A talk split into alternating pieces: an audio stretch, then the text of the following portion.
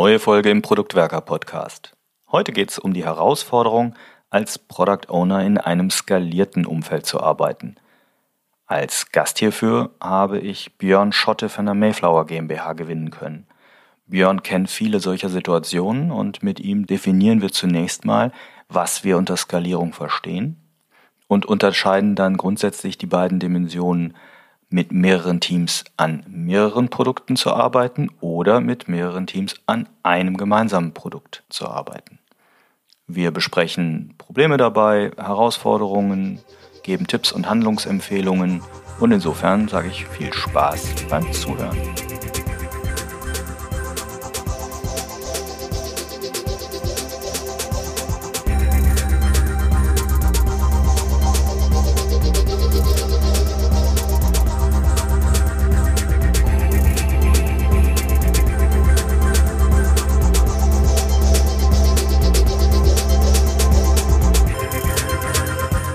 Willkommen bei den Produktwerkern und bei einer Premiere. Warum eine Premiere? Das erste Mal in der Historie dieses Podcasts haben wir einen Gast das zweite Mal bei uns. Herzlich willkommen, Björn Schotte von Mayflower. Hallo, ich freue mich, bei euch zu sein. Björn, du warst Gast der ersten Folge in diesem, naja, mhm. in diesem kleinen, bescheidenen Podcast. Aber äh, nach wie vor eine der meistgehörtesten Folgen, damals mit dir zum Thema Sicht der, eines Dienstleisters auf den Product Owner oder auf die PO-Rolle, die wir unter, ja, wie soll ich sagen, am Rande einer Konferenz, als wir uns vor einem knappen Jahr noch real gesehen haben, aufgenommen Richtig. haben, in einem klappernden äh, Konferenzsaal, wo noch schwer Hintergrundgeräusche waren. Heute also hier online und remote. Schön, Björn, dass wir dich wieder bei uns haben. Und zwar wollen wir heute über ein Thema reden, was, glaube ich, ziemlich viele betrifft, und zwar Product Owner Rolle im skalierten Umfeld.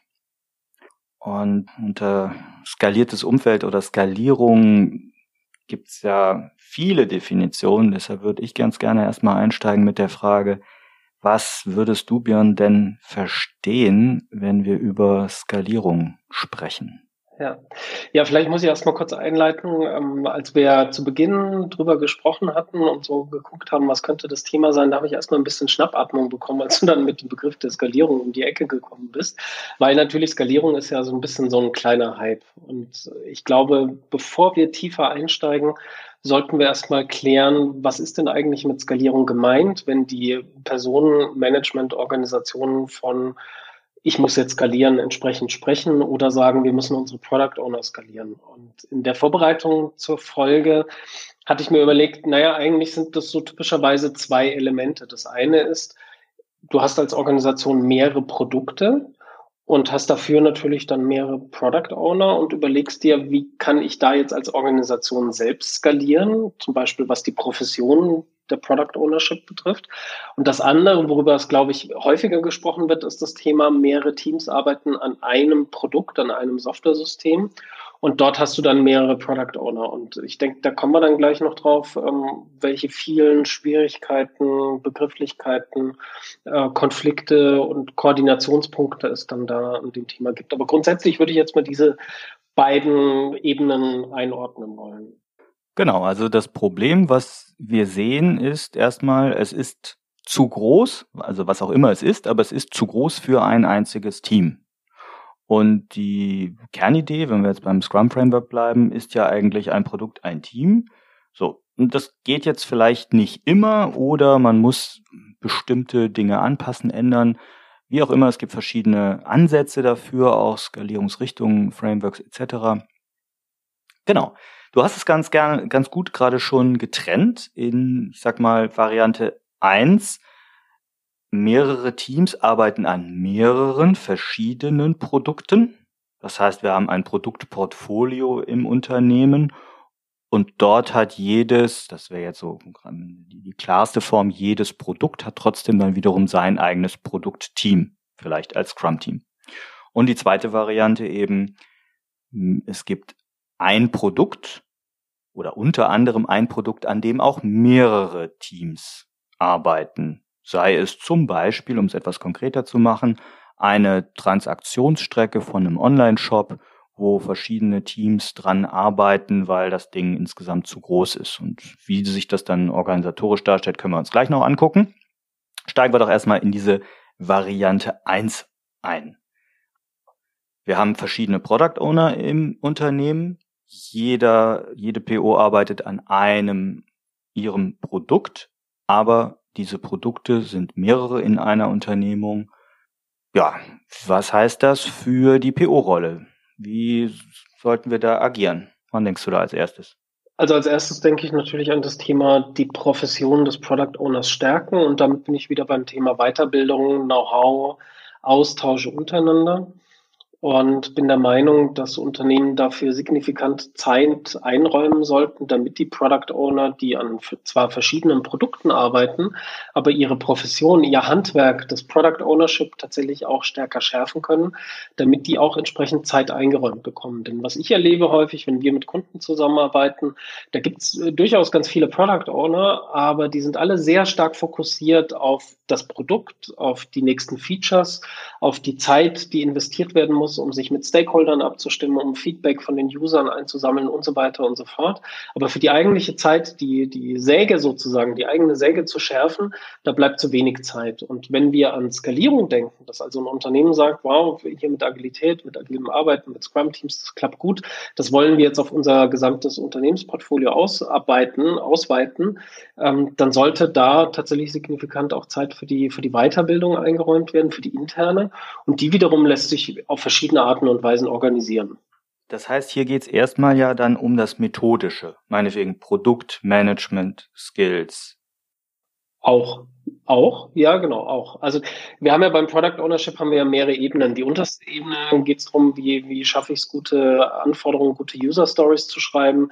Dann, wenn ich ein Stückchen höher gehe, wie schaffe ich es eigentlich, einen guten Story Mapping Workshop zu facilitieren und zu moderieren.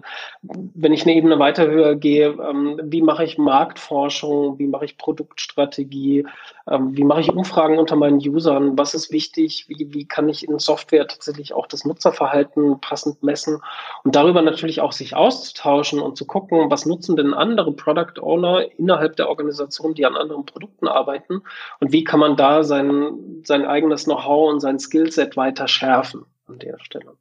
Also voneinander lernen. Richtig, richtig. Was gibt's noch? An was denkst du noch, wenn wir über mehrere Produkte reden? Also eine Produktentwicklung ist ja in der Regel nicht morgen sofort vorbei, sondern geht ja über einen gewissen Zeitraum, weil ein Produkt einen gewissen Lebenszyklus hat.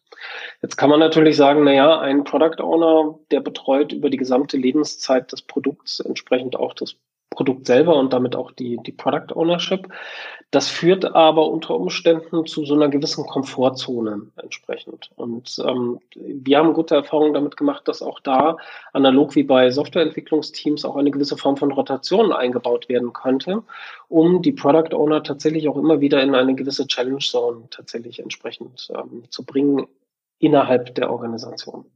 Ich denke dabei auch nochmal an die unterschiedlichen Produktlebenszyklen eines Produktes. Also wenn wir jetzt mal das Horizonte-Modell oder das Drei-Horizonte-Modell uns vorstellen, gibt es sicherlich Personen, die sehr gut in einem Horizont 3 funktionieren, bei der Exploration von Ideen, Problem-Solution-Fit herausfinden. Die sind aber über den Produktlebenszyklus hinweg wahrscheinlich nachher nicht mehr bei einem maturen Produkt in äh, Horizont 1 die richtigen. Das heißt, hier könnte man ja auch über eine gewisse Rotation nachdenken, also einen Austausch, also nicht von der Wiege bis mhm. zur Bahre, mhm. so schön mhm. sagt, ja. PO für ein Team. Äh, hast du damit Erfahrung gemacht oder wie siehst du das? Also Tausch, Austausch, der, ich nehme mal ein anderes Team. Prinzipiell ja, aber vielleicht nicht unbedingt immer in dieser Einordnung. Ich bin nur der Visionär und deswegen bin ich nur tauglich für Produktexploration für Horizont 3 Modell, weil das wäre mir als, als ähm, Ordnungssystem wieder zu kurz gegriffen. Und vor allem bin ich damit selber unter Umständen hier dann wieder in der Komfortzone, weil ich, ich für mich dann sage, ja, eigentlich bin ich nur der geile PO, der in der Lage ist, die, die, die Gmade Wiesen der, dessen, was in fünf Jahren irgendwie kommt, zu entdecken und darauf hinzuarbeiten. Und oh Gott, kommt mir bloß nicht mit einem reifen Produkt, weil da kann ich mich ja nicht austoben. Ich glaube, diese Denkweise, die finde ich nicht ganz in Ordnung, weil man sollte auch schauen, was kann ich in einem Horizonte 1 Modell für ein reifes Produkt noch an Produktinnovationen innerhalb meines Produkts entsprechend gestalten. Und gerade dafür braucht es die visionären Köpfe. Also ich finde, das Horizonte Modell ist ein wichtiges Modell, um tatsächlich sich selber als Organisation auch darauf vorzubereiten, jetzt nicht nur in den aktuellen Produkten zu denken, sondern sich auch mal zu überlegen, was passiert in fünf Jahren, in sechs Jahren, in sieben Jahren und welche Innovationen kann ich dafür schaffen und sich dafür Freiräume ähm, freizuschaufeln. Aber jetzt einfach per se zu sagen, da gibt es einen PO, der ist jetzt die nächsten zehn Jahre nur auf Innovationsthemen abonniert, ähm, das hat mit Challenge Zone meines Erachtens nur sehr wenig zu tun. Also ich glaube, da muss man genau auf den Kontext achten. Okay.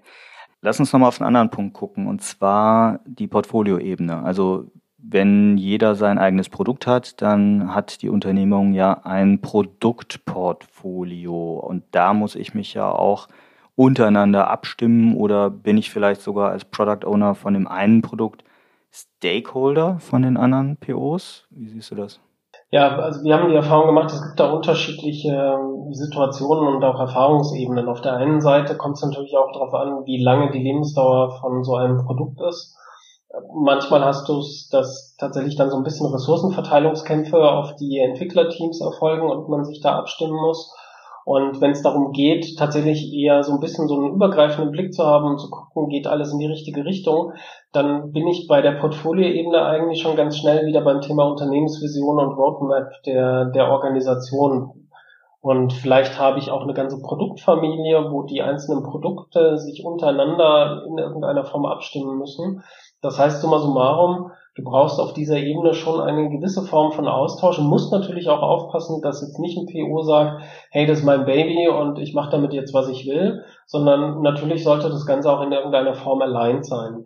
Da allerdings jetzt den goldenen Königsweg zu skizzieren, ist meines Erachtens nicht möglich, weil das wirklich einfach von Organisation zu Organisation abhängt. Also wenn du dir ein Unternehmen anguckst, das tatsächlich nur aus ähm, ein paar Produkten besteht, äh, dann ist natürlich die Frage, wie stimmt man sich da ab versus ein großes Unternehmen, wo einzelne Unternehmensbereiche vielleicht ganze Produktfamilien betreuen und dort ein stärkeres Alignment zwischen den einzelnen Produkten notwendig ist. Aber grundsätzlich gilt auch hier, miteinander reden ist eigentlich immer die, die beste Idee an der Stelle und vor allem muss die Organisation dafür auch Zeit einräumen, weil, wie vorhin schon erwähnt, ähm, die Product Owner häufig auch äh, unter ganz schön viel Stress stehen, weil sie natürlich auch das Produkt weiterbringen wollen und sollen. Aber die Organisation muss sowohl für die interne Weiterbildung, also Schärfung der eigenen äh, Profession, wie auch tatsächlich die Koordination untereinander auf einer Portfolioebene auch entsprechend Zeit einräumen.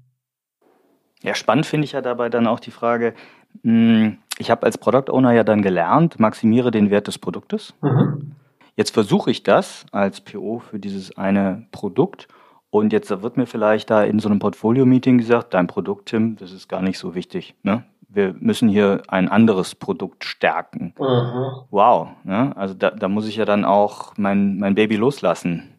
Ja. Ich glaube, das ist eine große Herausforderung, das, das, ist, das Übergeordnete zu sehen. Das ist tatsächlich eine große Herausforderung. Wir sind da wieder im Spannungsfeld lokale versus globale Optimierung. War auf einer etwas höheren Ebene, nämlich auf der Produktebene, weil auch man da schauen sollte, was ist für die gesamte Organisation sinnvoll. Und deswegen glaube ich, dass auch so eine gewisse Form von Rotation innerhalb des, des gesamten Produktportfolios, dass die Product Owner untereinander auch mal nach einer gewissen Zeit rotieren, dass das hilfreich ist, um auch unterschiedliche Blickwinkel einzunehmen. Genauso wie du es vorhin skizziert hast mit äh, einem PO ist gegebenenfalls der Stakeholder von anderen POs, dass man also diese gegenseitigen Abhängigkeiten auch ähm, bewusst auch teilweise eingeht, um darüber ein global, eine globale Denke entsprechend einzunehmen. Und am Ende ist es natürlich immer ein gewisser Trade-off, weil als Product Owner muss ich natürlich auch arbeiten können. Das heißt, um arbeiten zu können, brauche ich eine gewisse Autonomie und auch eine gewisse Flexibilität, um das Produkt voranzutreiben. Gleichzeitig wäre es aber sinnvoll, dass natürlich dieses Vorantreiben auch unter einem gewissen Alignment entsprechend vorherrscht. Und da kann es hilfreich sein, über so Elemente wie North Star, Unternehmensvision, bis hin zu OKRs. Also es gibt verschiedene Mechanismen, verschiedene Methoden, mit denen man so ein Alignment dann auch sicherstellen kann und auch zumindest Orientierung ermöglichen kann, so dass ich als Product Owner auch immer ein Gefühl dafür habe oder ein Gefühl dafür entwickeln kann, geht das, was ich für das Produkt sinnvoll finde, geht das auch in eine Richtung, die für die Organisation sinnvoll ist. Und darüber mich auch immer wieder mit anderen POs und Unternehmensleitung, Unternehmensmanagement austausche und über den Austausch vielleicht auch ähm, Justierungen entsprechend vornehme. Sehr gut. Wir waren ja jetzt die ganze Zeit in dem, in dieser Variante 1. Es gibt mehrere Produkte im Unternehmen und dafür mehrere Teams und dabei aber innerhalb ein Produkt ein Team. Ich möchte jetzt nochmal ganz explizit auf diese zweite Variante kommen. Das heißt, mehrere Teams arbeiten an einem Produkt. Ich würde mal behaupten, dass es sogar der üblichere Fall in der freien Wildbahn ist. Mhm. Du kommst ja viel rum auch mit Mayflower bei Kunden. Wie sieht für dich so die übliche Praxis aus, wenn, ja, wenn mehrere Teams am Start sind? Ja, häufig gibt es einen, der sagt an. Äh, das nennen die Unternehmen dann den Chief Product Owner und dann gibt es die Product Owner darunter. Und äh, wenn ich sowas sehe, muss ich natürlich immer innerlich ein bisschen grinsen, weil damit haben wir ja schon wieder Hierarchie nachgebildet. Oh, Moment, der heißt aber nicht immer nur Chief Product Owner, der heißt manchmal auch Head of Product oder Director Product oder genau. äh, C3PO. genau. Also ähm, ich will da jetzt nicht despektierlich sein, natürlich, und du siehst schon, wo, das, wo, wo wir mit der Problemsphäre gerade äh, hinrauschen. Am Ende des Tages muss irgendjemand oder irgendetwas eine Entscheidung treffen, in welche Richtung das Produkt gehen soll.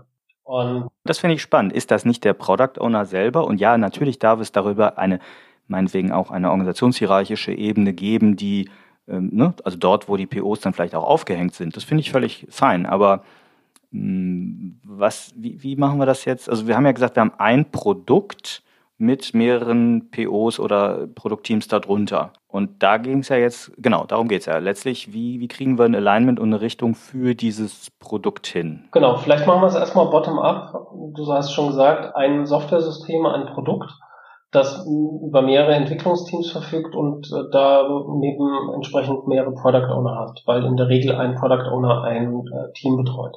Dann wäre natürlich jetzt meine nächste Frage, wie kommt dieser Teamschnitt oder wie begründet sich dieser Teamschnitt? Da sind wir dann wieder in so Diskussionen Komponententeams versus Feature-Teams versus Feature-Area-Teams und so weiter und so fort. Erklär das mal kurz, was du damit meinst.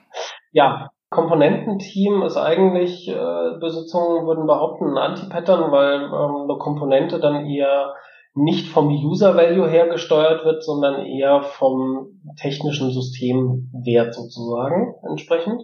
Wohingegen ein Feature-Team sich tatsächlich eher auf ähm, endkundenorientierte Features ausrichtet. Das hat Vor- und Nachteile, ähm, da will ich jetzt gar nicht so tief drauf eingehen. Da gibt es ähm, diverse Übersichten, auch wenn man googelt, ähm, was die Vorteile des einen, die Vorteile des anderen entsprechend sind. Tatsächlich ist der Teamschnitt relevant, um einfach zu sehen, wie hat die Organisation sich quasi aufgestellt in Bezug auf diese mehreren Teams, die an einem Produkt arbeiten? Und das hat dann zur Folge, dass es mehrere Product Owner entsprechend gibt.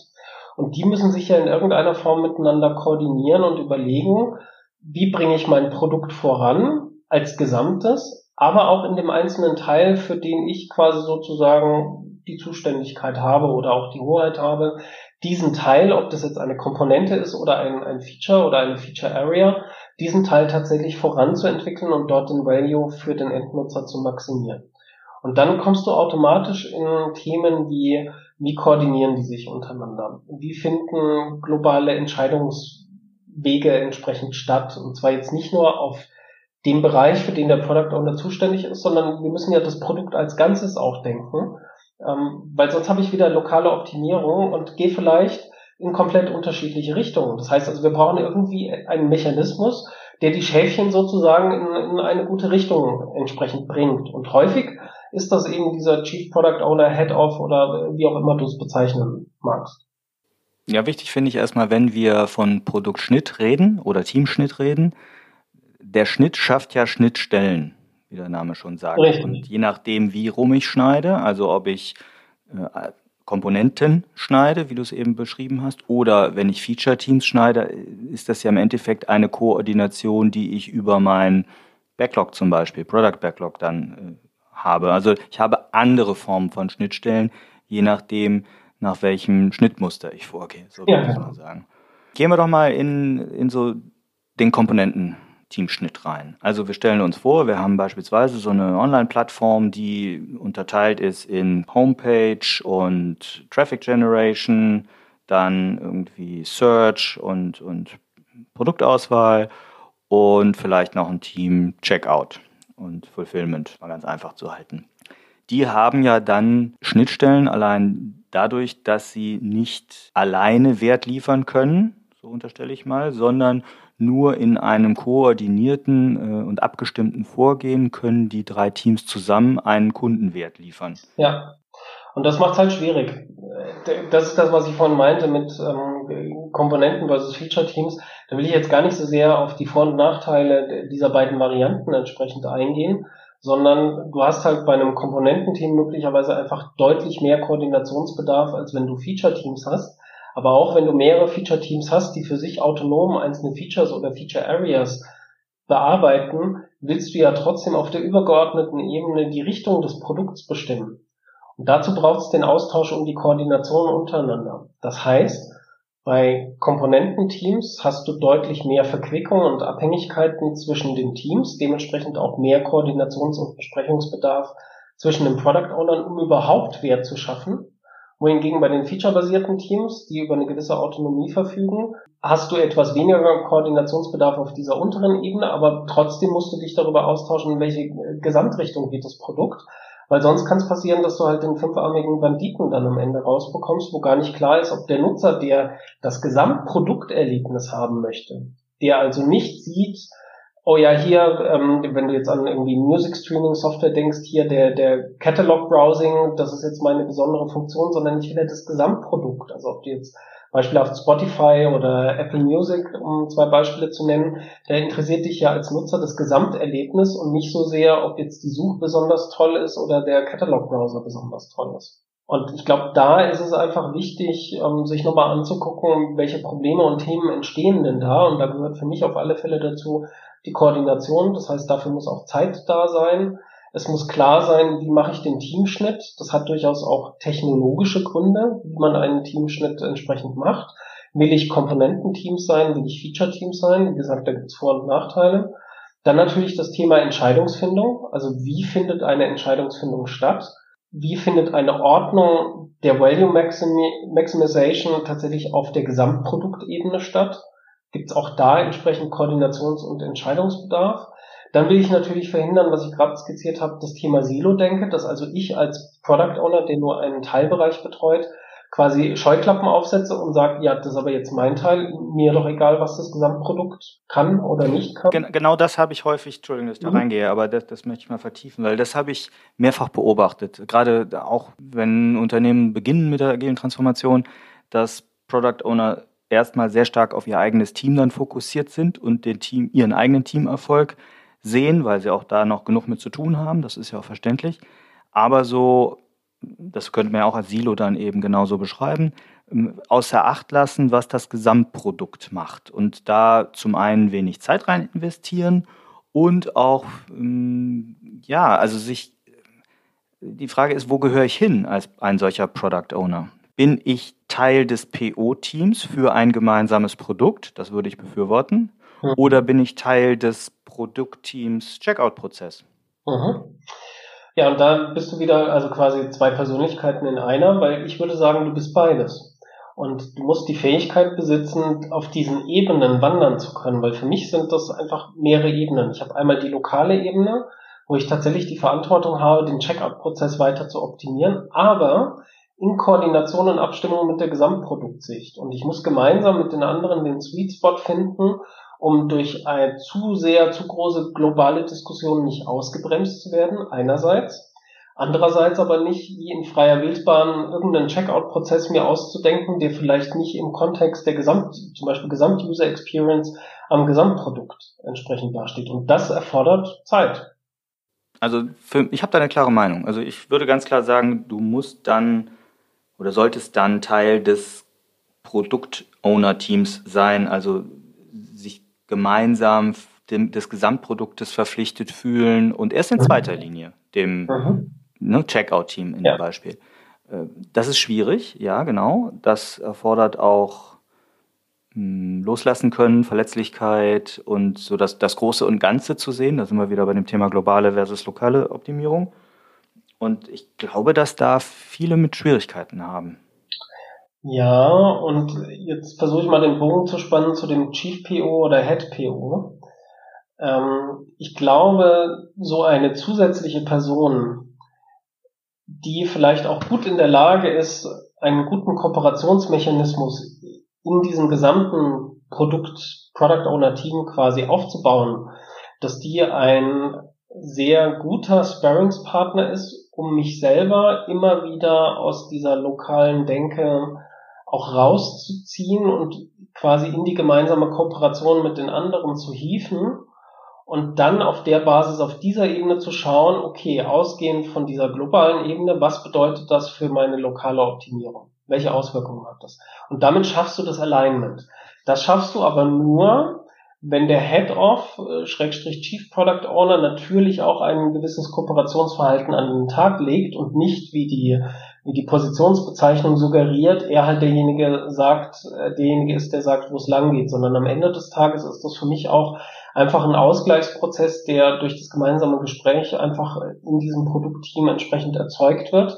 Und von wo aus man dann sozusagen dann seine ähm, entsprechend lokalen Sichten zusammen mit dem Entwicklungsteam optimieren kann an der Stelle. Also wie gesagt, ich bin da hundertprozentig deiner Meinung, aber am Ende kommt es auf die Kooperation an.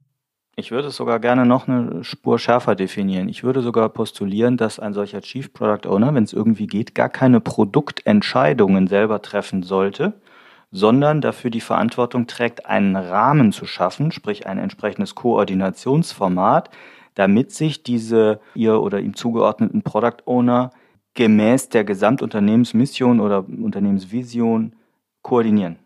Aber im Endeffekt, dass ich als Product Owner nicht überstimmt werde von so einem CPO oder Head of Product und sage, ja, ich musste ja, ne, ich wackel zum Team und sage, hey, liebes Checkout-Team, ich habe auch keinen Bock, aber ne, äh, ich bin hier überstimmt worden, sondern ich bin überzeugt, es ist jetzt wichtiger an der, keine Ahnung, an, an den Landingpages zu arbeiten, und deshalb werden wir unsere Bemühungen hier im Checkout auch was eindampfen, weil was bringt der schönste Checkout, wenn die Leute gar nicht erst bis zum Checkout kommen?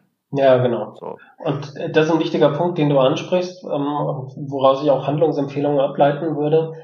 Versucht euch in so einem Product Team, Product Owner Team tatsächlich auch klar zu machen, wie finden wir zu Entscheidungen. Also das ist genau der Punkt, den du ansprichst, diesen Rahmen aufspannen und zu diesem Rahmen gehört, ja, wie finden wir denn eigentlich eine Entscheidung für das Gesamtprodukt in die Richtung und äh, für eben dieses Statement, dass wir jetzt im Teilbereich Landingpages deutlich ähm, mehr Features entwickeln und in eine deutlich andere Richtung gehen als jetzt im Bereich des Checkouts zum Beispiel. Also das, glaube ich, ist ganz wichtig, ähm, sich dieser Dinge gewahr zu werden und tatsächlich dann auch im Team miteinander zu besprechen, wie finden wir zu einer Entscheidung, wie vermeiden wir Silo-Denken. Da könnte auch wieder das Thema Rotation zum Beispiel auch ähm, sinnvoll sein, dass man sagt, okay, den Checkout-Prozess, den betreue ich jetzt ein halbes Jahr oder ein ganzes Jahr und danach äh, wandere ich in einen, in einen anderen Teilbereich des Produkts, weil das hat auch den Vorteil, dass ich als Product Owner ähm, denken wir wieder an Collective Code Ownership aus der Softwareentwicklung, dass ich mich über die Zeit hinweg des gesamten Produktlebenszyklus tatsächlich, auch für das Gesamtprodukt ähm, investiere und dementsprechend einen ganz anderen Blick drauf bekomme, als wenn ich jetzt zwei Jahre lang einfach nur den Checkout betreue und da die Entwicklung vorantreibe. Und dann sind wir wieder bei dem Thema, was du vorhin sagtest, loslassen können. Also es ist ein Spannungsfeld zwischen, ich muss als, als Product Owner, ich meine, der Scrum Guide äh, gibt uns das ja plastisch so ein bisschen vor, ich bin sozusagen der CEO meines Produkts, ist mein Baby, aber ich muss in Teilbereichen muss ich auch mal loslassen können und mich dann vielleicht in andere Teilbereiche des Produkts investieren. Aber was würden wir jetzt äh, Product Ownern empfehlen oder Leuten oder auch Coaches, die, die in einem, oder Scrum Mastern, die in einem Umfeld unterwegs sind, wo man das Gefühl hat, jeder rennt in eine andere Richtung. Jeder Product Owner, obwohl sie eigentlich an einem Produkt arbeiten, strebt nach lokaler Optimierung oder lokalem Erfolg. Wie geht ihr da vor, wenn ihr mit Kunden, wenn ihr bei Kunden sowas antrefft? Also wenn wir sowas antreffen, dann versuchen wir möglichst alle zusammenzutrommeln, die es entsprechend betrifft und tatsächlich auch auf diesen Umstand hinzuweisen und dann zu schauen, okay, was, was können wir tun, um dieses berühmte gemeinsame mentale Modell, also das gemeinsame Verständnis dafür, wie wir miteinander interagieren und kooperieren wollen und die Produktentwicklung vorantreiben wollen, ähm, das entsprechend zu erreichen. Und häufig sind dann auch Agile Coaches von uns und Scrum Master entsprechend mit involviert, weil die dann diese, diese Meetings mit facilitieren, wo es dann darum geht, ähnlich wie, wie bei so einem äh, Working Agreement von einem Scrum-Team, dann auch zu gucken, wie ist denn unser Working Agreement als Product Owner-Team. und dann genau diese Punkte, die uns auffallen oder die auch äh, Product Owner des Kunden entsprechend sehen, äh, die zu benennen und dann darüber sich zu, auszuverhandeln und so darüber zu sprechen und dann eine gemeinsame Richtung auch zu finden. Und ich glaube auch das, da mal einen halben, dreiviertel Tag zu investieren, ist gut investierte Zeit. Idealerweise schon zu Beginn eines Projekts. Ähm, wenn man, wenn man jetzt einsteigt oder wenn man ein neues Produkt entsprechend beginnt, eine neue Produktentwicklung oder eine neue Produktphase, ähm, sich darüber auch wirklich einig zu werden, wie wollen wir miteinander zusammenarbeiten. Aber das ist jetzt wichtig. Das sind ja zwei Ebenen. Ne? Wir haben auf der, einen e, auf der einen Seite die Produktebene, gemeinsame mentales Modell, Nordstern, Produktvision, wohin wollen wir, ne? was ist Business Value, wie, wie, wie können wir Entscheidungen ableiten fürs Produkt. Und die zweite Ebene ist ja die Ebene der Zusammenarbeit, was du gerade besprochen, angesprochen hast. Wie arbeiten wir zusammen? Lass uns mal regelmäßig drauf gucken, Retrospektiven machen, vielleicht untereinander als Product Owner Community oder Product Owner Gruppe, wie auch immer man das nennt. Ich denke, das ist wichtig, hier auch nochmal zu trennen. Ne? Also verstehen wir das Produkt gleich und die Produktziele gleich und arbeiten wir auch an einer kontinuierlichen Verbesserung unserer gemeinsamen Zusammenarbeit zwischen den POs. Du kannst beides nicht trennen, weil das eine hat Abhängigkeiten zum anderen. Wenn du nicht gut genug in der Lage bist, gut miteinander zusammenzuarbeiten als Produktteam, dann wird auch die Weiterentwicklung des Produkts darunter leiden.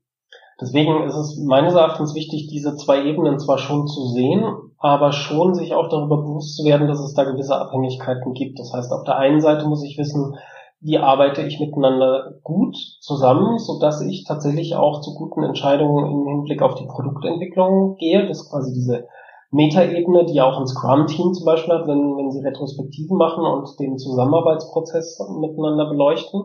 Und das andere ist tatsächlich die inhaltliche Ebene, wo es darum geht, ja, wie entwickeln wir denn nun konkret unser Produkt weiter? In welche Richtung wollen wir denn dann gehen? Und auch da hilft es, sage ich mal, ein gutes äh, gemeinsames Verständnis auch zu haben und dann vielleicht auch mit gewissen kreativen Methoden äh, innerhalb der, der Diskussion, innerhalb der PO-Community auch dafür zu sorgen, dass man nicht einen hundertprozentigen Gleichklang hat, sondern auch da unter Umständen unterschiedliche Positionen einnimmt im Sinne des Produkts, weil man natürlich auch sagen muss, man braucht ja auch ein paar Gegengewichte innerhalb so einer Diskussion, die vielleicht auch kritisch einige Aspekte der Weiterentwicklung des Business äh, Value der Features entsprechend auch beleuchten. Jetzt haben wir einen Punkt vielleicht noch bislang ausgeblendet und das ist, sind die Teams selber oder die Mitglieder der, der, der Scrum-Teams. Also wenn wir nur über Koordination von Product Ownerinnen und Product Ownern reden, dann ist die Gefahr natürlich immer schnell da, dass das letztlich so Stellvertretergeschichten werden. Also der PO vertritt das Team in irgendwelchen Austauschformaten. Ähm, ich glaube, wir sind uns schnell einig darüber, dass das nicht der Sinn der Sache sein kann dann heißt es schnell, ja, komm, alle Scrum-Teams zusammen, all, ne, all, hands on. Und dann sitzen wir da mit 80 oder 100 Leuten und die Klagen fangen an, so viele Meetings. Was wären denn deine Handlungsempfehlungen dafür, dass man zum einen diese Sicht der und die Expertise und Erfahrung der Mitglieder des Scrum-Teams reinkriegt, auf der anderen Seite keine dauernde Vollversammlung machen muss? Ja, das ist natürlich auch ein schwieriges Spannungsfeld. Fangen wir vielleicht mal bei den Reviews an häufig hast du ja immer so einen Gleichklang der, der einzelnen Iterationen. Und wir haben gute Erfahrungen damit gemacht, wenn es so eine Art Demo-Marktplatz gibt. Das heißt, Entschuldigung, du meinst also die, du, die Vertaktung der, der einzelnen Ja, genau, die, die äh, Vertaktung äh, Sprintwechsel. Okay. Ja, genau, genau. Findet häufig, also ich erlebe es häufig, dass es in einem gewissen Gleichklang stattfindet, zumindest die Teams, die an einem Produkt entsprechend arbeiten. Äh, äh, kleiner Einschub, äh, erlebe ich, habe ich häufig erlebt, dass es anders ist. Und zwar, weil äh, zum Beispiel dann gerade am Anfang äh, Scrum Master für, also eine Person als Scrum Master für zwei Teams vielleicht ja. verantwortlich ist ja. und es dann nicht schafft, äh, quasi gleichzeitig an einem Sprintwechseltag beide Teams zu begleiten und dann deshalb zum Beispiel Wochen versetzt wird in einem ah, zweiwöchigen okay. Sprint. Na gut, das ist dann wie gesagt Details, aber ja. sage ich mal, dieser Demo-Marktplatz, das heißt, dass es in größeren Abständen zum Beispiel Beispiel alle sechs Wochen oder alle acht Wochen ähm, eine Art Demo-Marktplatz gibt, wo alle Teams zusammenkommen und äh, nicht nur sich selber, sondern auch den Stakeholdern entsprechend demonstrieren, was sie in der jeweiligen Iteration, in den letzten Iterationen tatsächlich an Features ähm, geleistet haben und erreicht haben. Und über diesen Austausch, glaube ich, ähm, entsteht dann auch eine gewisse Bande zwischen den Teams auch untereinander, so dass man auch da mehr Kontakte knüpfen kann. Einerseits. Andererseits, wenn man nach vorne schaut in Richtung der kontinuierlichen Planung ähm, für die einzelnen Iterationen, da hast du natürlich recht. Also da, da sind wir auch in so einem Spannungsfeld drin. Wenn jetzt alles nur von einem Product Owner besprochen wird und ähm, die Informationen nur schwerlich dann wieder zurück in die Teams fließen, dann kann es passieren, dass wir wieder in so einer Richtung von Silo-Bildung entsprechend sind. Ähm, deswegen muss ja, man und stille Postprobleme. Ja, genau, stille Postprobleme. Und ich glaube, da hilft auch wieder regelmäßige Kommunikation, vielleicht auch diese, diese Treffen der Product Owner Community, wo also die Product Owner sich über die künftige Produktentwicklung abstimmen, dass dort das Ganze offen gestaltet ist. Das heißt, so diesen Chicken-Modus, Entwickler aus den Teams sind zugelassen, aber halt als Chickens, können vielleicht gefragt werden, wenn die Product Owner da auch im Sinne einer, einer Konsultation vielleicht auch Feedback aus den Entwicklungsteams haben wollen. Und so wird äh, einerseits gesichert, dass ähm, Expertise mit einfließen kann, weil auch die, die Techies äh, haben da durchaus wertvolle Beiträge zu liefern, können vielleicht auch Sachen schon mal vorab etwas besser einschätzen. Und das Zweite ist, dass die Informationen einfach viel schneller fließen, als wenn ich jetzt sage, ich habe ein geschlossenes Meeting und daraus bringen dann die POs dann die Informationen wieder in Richtung der, der Entwicklungsteams für das nächste Refinement oder so mit. Ja, ich würde auch sogar noch ein anderes anderes Feld mit mhm. reinnehmen, das ist die Product Discovery. Ja, also ich glaube, dass es, es wird eh leider viel zu selten gemacht, aber wenn man es macht, halte ich es für sehr wertvoll, wenn man hier an der Stelle eben auch Teammitglieder komplett mit reinnimmt, nicht immer alle, aber gerne rotierend, sodass schon in der Phase des Problemverstehens ein teamübergreifendes Verständnis oder Austausch entsteht. Das heißt, gemeinsame teamübergreifende Product Discovery fände ich hier in so einem Skalierungskonstrukt, was wir hier gerade besprechen, super wertvoll. Definitiv, vor allem weil eine Product Discovery ja auch ergebnisoffen ist. Und da macht es natürlich Sinn, schon frühzeitig Entwickler mit einzubinden oder das Tech-Team entsprechend mit einzubinden. Ob das immer alle sein müssen, das steht auf einem ganz anderen Blatt. Aber ich glaube, auch hier ist es wichtig, wirklich für eine hohe Kommunikationsbandbreite auch zu sorgen und nicht die, diese siloartige Denke zu fördern im Sinne von das Produktentwicklungsteam sind halt die Techies und die POs arbeiten untereinander und bringen dann in, regelmäßig, in schöner Regelmäßigkeit dann entsprechende Informationen mit, sondern gerade bei der Discovery ist es natürlich wichtig, weil du viele Sachen ausprobierst, weil du schnell agieren musst. Da ist vielleicht auch so, ein, so eine, jetzt wollte ich schon Deeskalation sagen, ich meine natürlich Deskalierung, ist vielleicht auch dann sinnvoll, dass du aus den Abhängigkeiten rausgehst und sagst, okay, für, den, für die Phase der Discovery gestatte ich mir mehr Autonomie.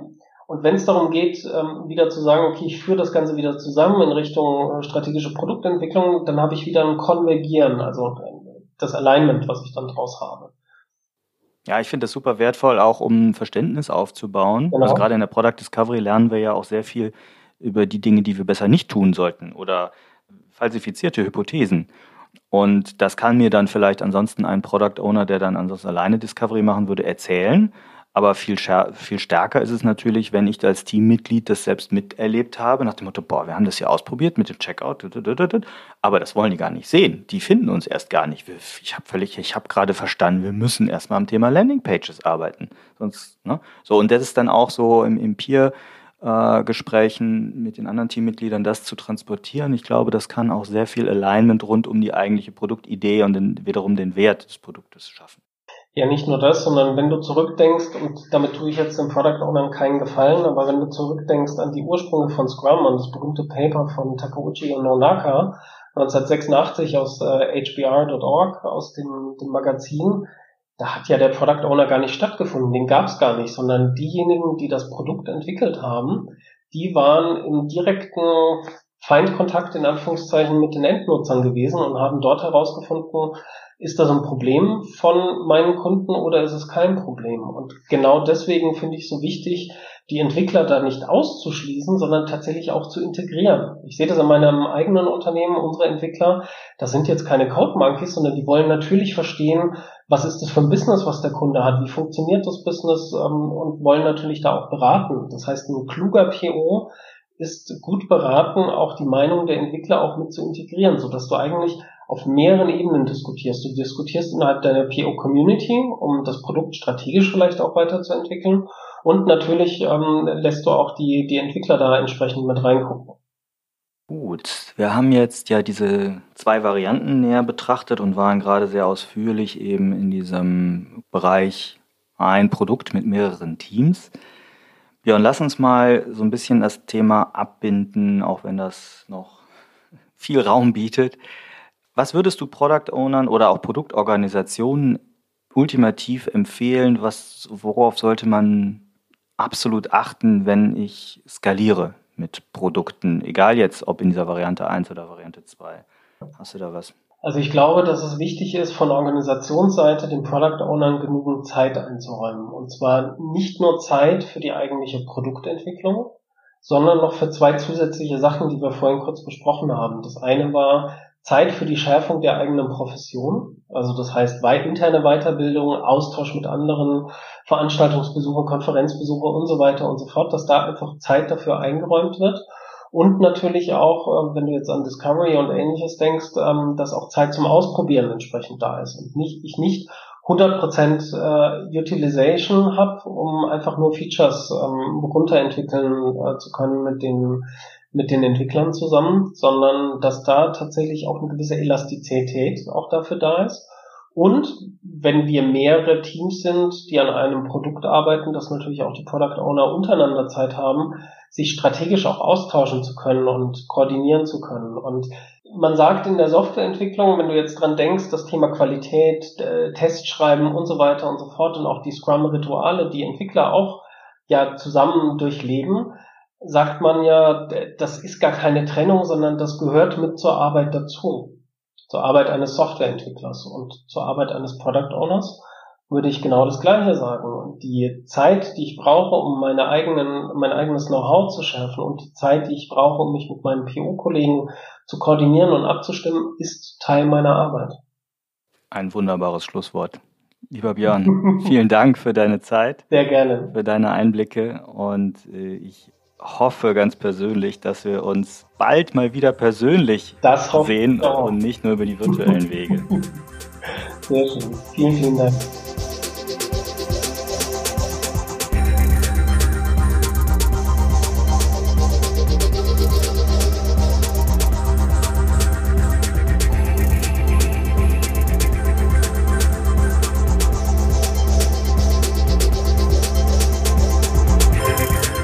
Wir freuen uns über euer Feedback zu dieser und anderen Folgen. Ihr findet uns im Netz unter produktwerker.de oder bei Twitter unter dem Namen Produktwerker.